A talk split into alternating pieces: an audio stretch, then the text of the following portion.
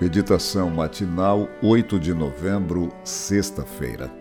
Quem é Jesus para você? Indo Jesus para os lados de Cesareia de Filipe, perguntou a seus discípulos: Quem diz o povo ser o filho do homem? Mateus 16, 13. O evangelista Dwight Moody dirigia uma série de conferências e um casal de idosos decidiu convidar um vizinho para participar. Porém, o homem não se interessou pelo tema.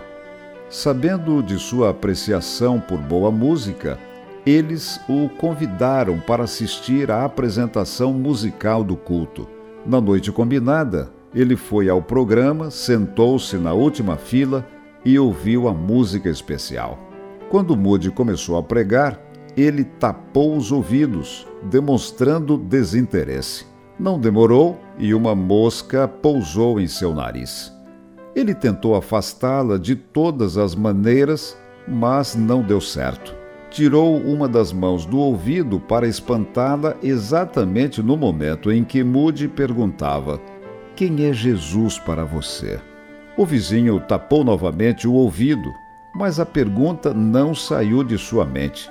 A reflexão acabou sendo tão profunda que ele voltou outras noites e, durante o encerramento da programação, ele foi batizado. Nas mãos de Deus, uma pergunta pode mudar vidas. Por isso, Jesus perguntou aos discípulos: Quem diz o povo ser o filho do homem? Depois de eles responderem sobre o que o povo pensava, Jesus foi mais longe. Mas vós, quem dizeis que eu sou? Pedro tomou a palavra e respondeu: Tu és o Cristo, o Filho do Deus vivo. Esse diálogo de Jesus com os discípulos revela algo maravilhoso. Não é a posição social que nos qualifica para sermos cheios do Espírito e agentes transformadores do mundo.